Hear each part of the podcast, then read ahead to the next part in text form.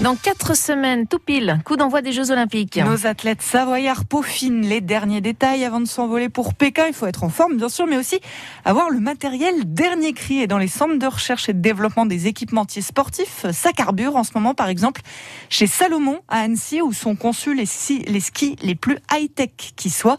Jérôme Val les a découverts pour nous.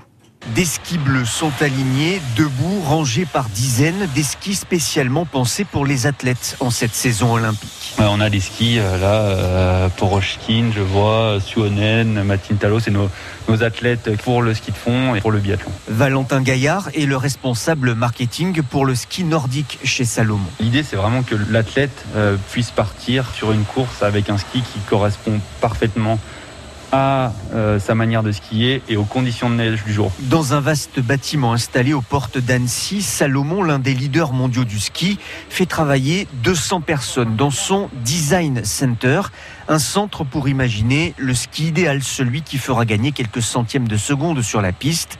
Damien Sherpaz s'occupe de la section des sports d'hiver. On fait le prototypage de l'ensemble des produits, que ce soit la protection, le matériel euh, sur le ski de fond, euh, le ski de piste, le ski de freeride, même le snowboard. Et on fait des séries limitées en quantité pour nos athlètes. Conçus pendant des mois sur ordinateur avec les athlètes de haut niveau, ces ski high-tech ont aussi une autre vie. Ils sont déclinés pour les clubs et pour le grand public. À quelques détails près, explique Sarah Izou, responsable de production de ski alpin. Là, on a une technologie qui va arriver sur notre gamme athlète au JO. Et cette technologie, vous la retrouvez dans la gamme grand public. On va utiliser les technologies, on va utiliser le savoir-faire. Par contre, on va faire des adaptations pour rendre un ski plus facile. On ne peut pas mettre ces skis dans les mains de n'importe qui. Il faut vraiment que ce soit des gens qui sont dans le circuit. Autre différence, le coût skier avec exactement le même matériel qu'Alexis Pinturo, par exemple, à un prix, détaille Sylvain Léandre, directeur du service course alpin chez Salomon. Pas toutes les technologies sont adaptables au, grand public parce qu'il y a une question de coût. Ça coûte euh, deux fois plus cher qu'un ski grand public à la production. Salomon et ses concurrents jouent gros sur ces deux semaines de compétition au JO.